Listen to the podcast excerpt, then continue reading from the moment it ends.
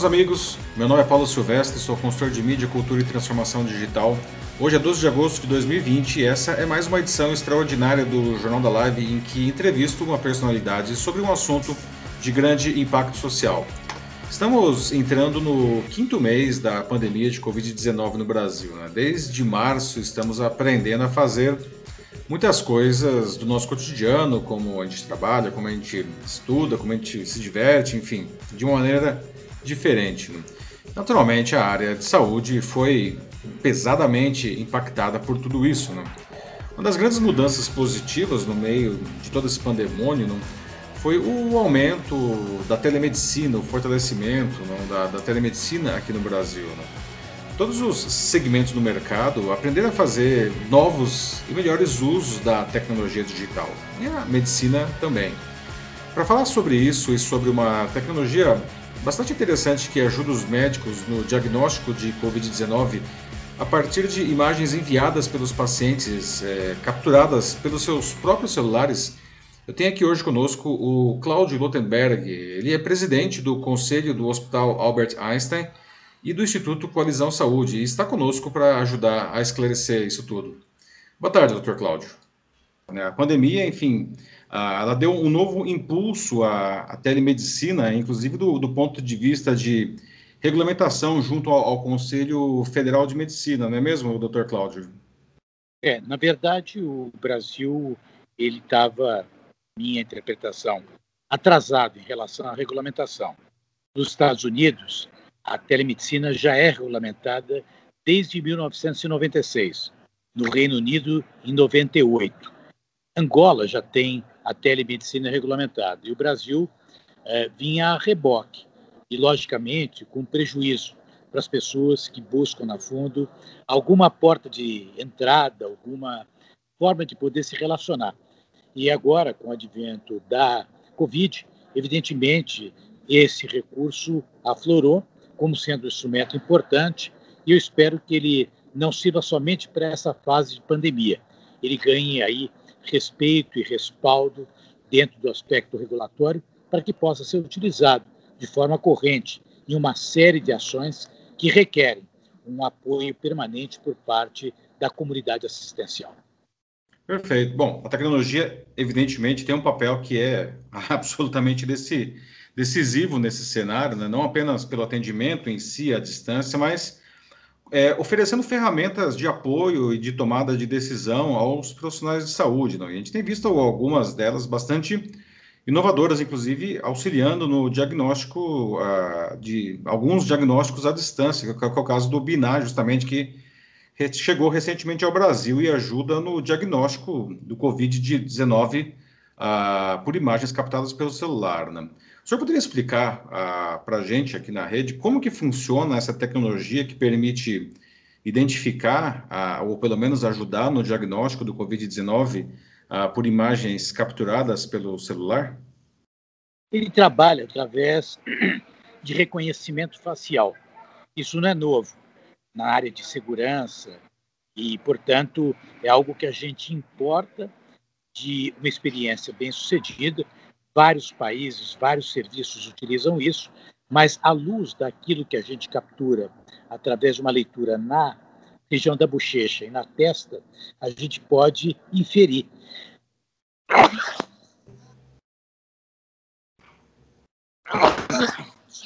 Alguns, a gente pode inferir alguns dados que são importantes no sentido de monitoramento. Por exemplo, frequência ventilatória. Por exemplo, saturação de oxigênio, por exemplo, frequência cardíaca. Isso não é padrão isso não é diagnóstico, mas isso ajuda o raciocínio clínico.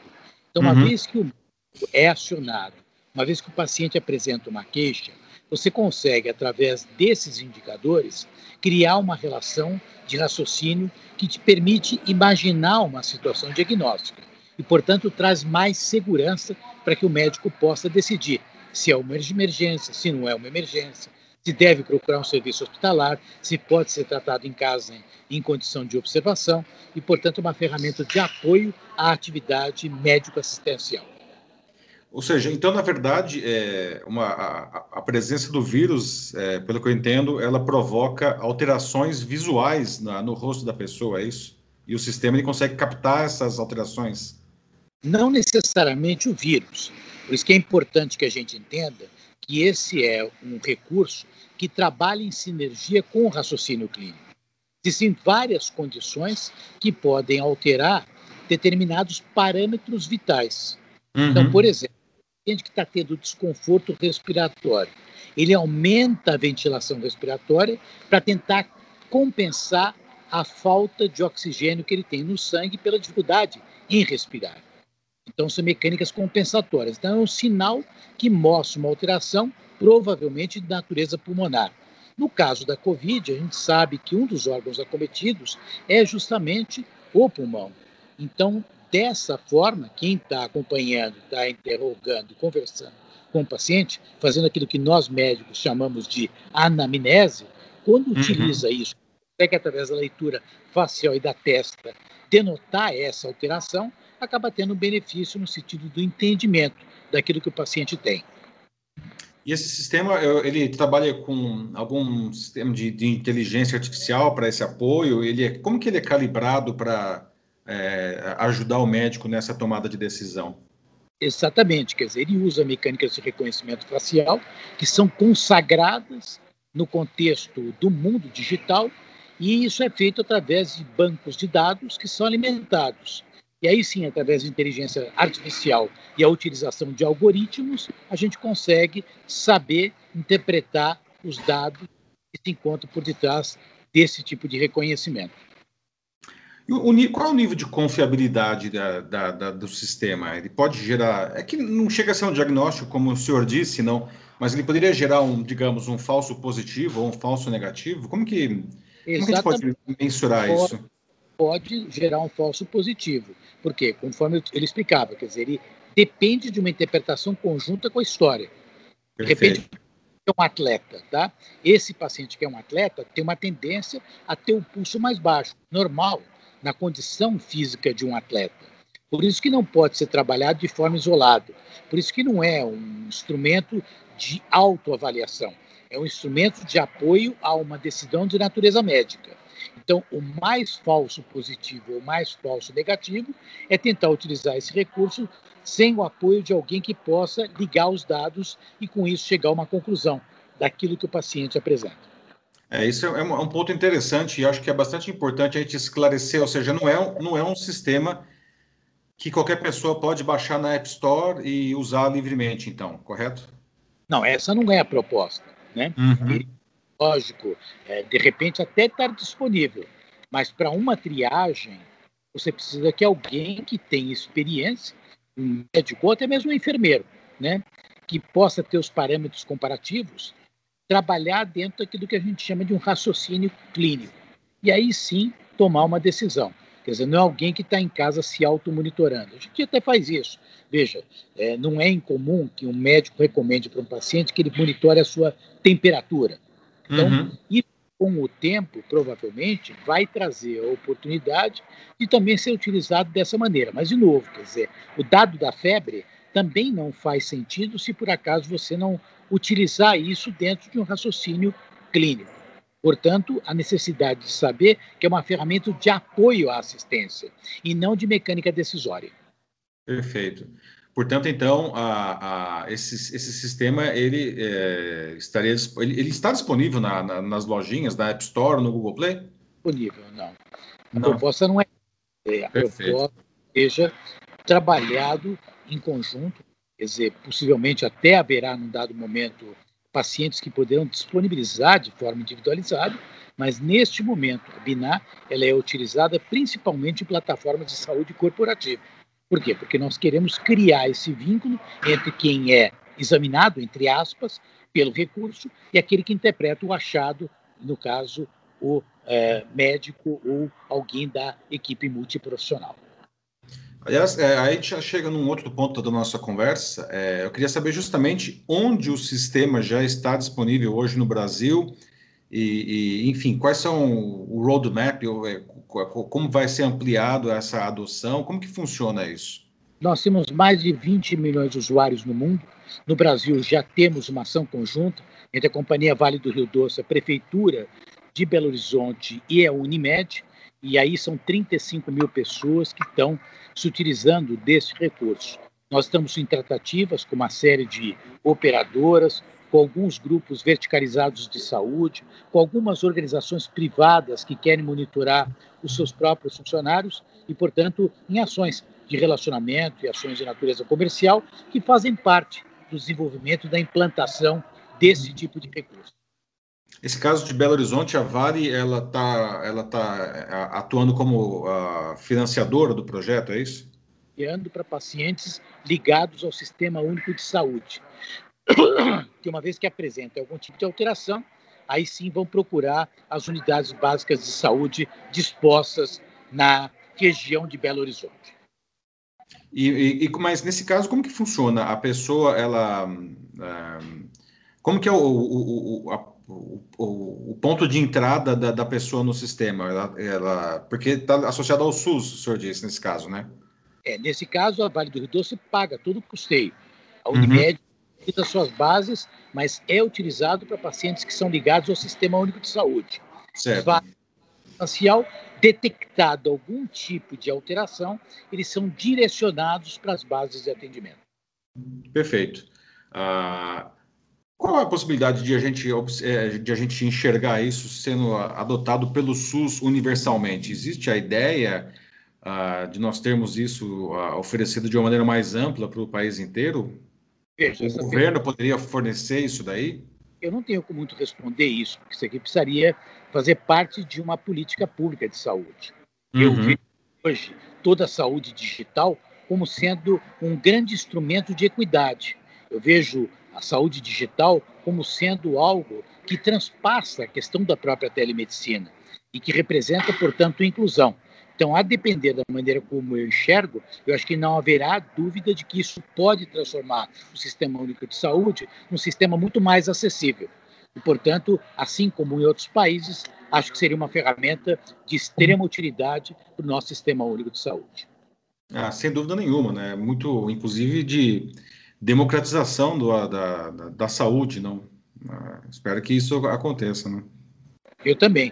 Eu imagino que se nós conseguíssemos, não só através deste recurso, mas fundamentalmente trabalharmos nas diversas eh, frentes que a telemedicina pode trabalhar, nós teríamos um sistema muito mais acessível para a população brasileira.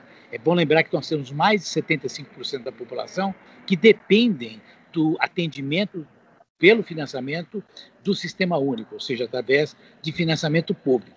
Essas pessoas estão localizadas em vários pontos do país.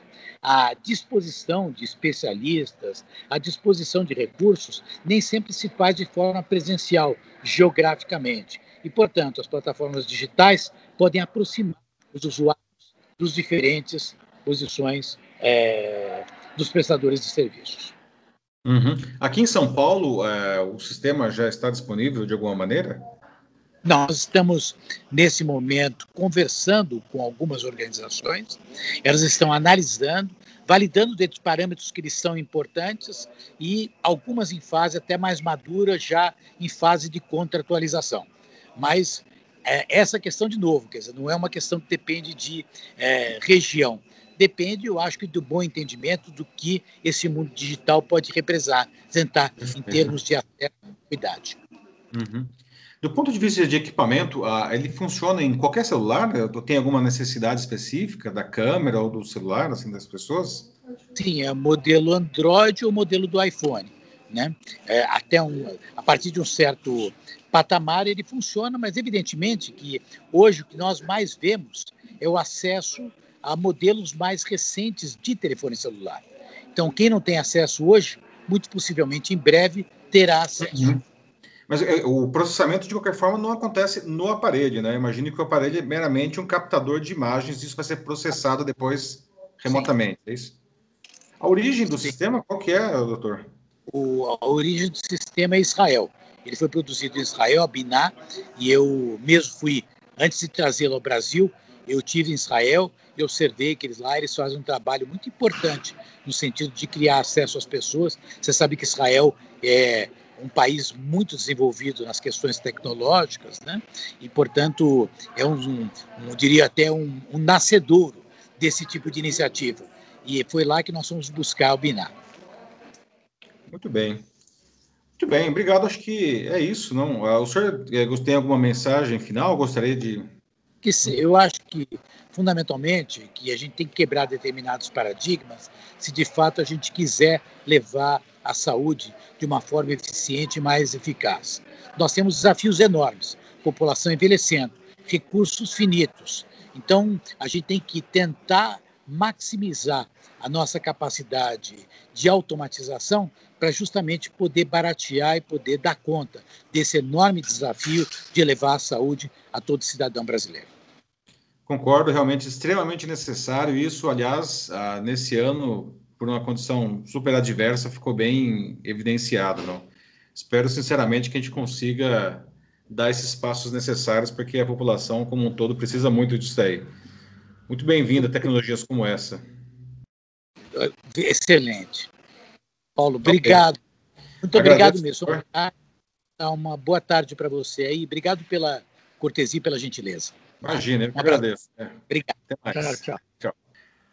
Muito bem, meus amigos. Essa foi a conversa com o Claudio Altenberg, presidente do Conselho do Hospital Albert Einstein e do Instituto Colisão Saúde. Obrigado a todos que participaram. E se você não pôde assistir ao vivo, ainda pode deixar os seus comentários e suas perguntas aqui embaixo que eu vou ler e vou responder todas elas. Eu sou Paulo Silvestre, consultor de mídia, cultura e transformação digital. Um fraternal abraço. Tchau.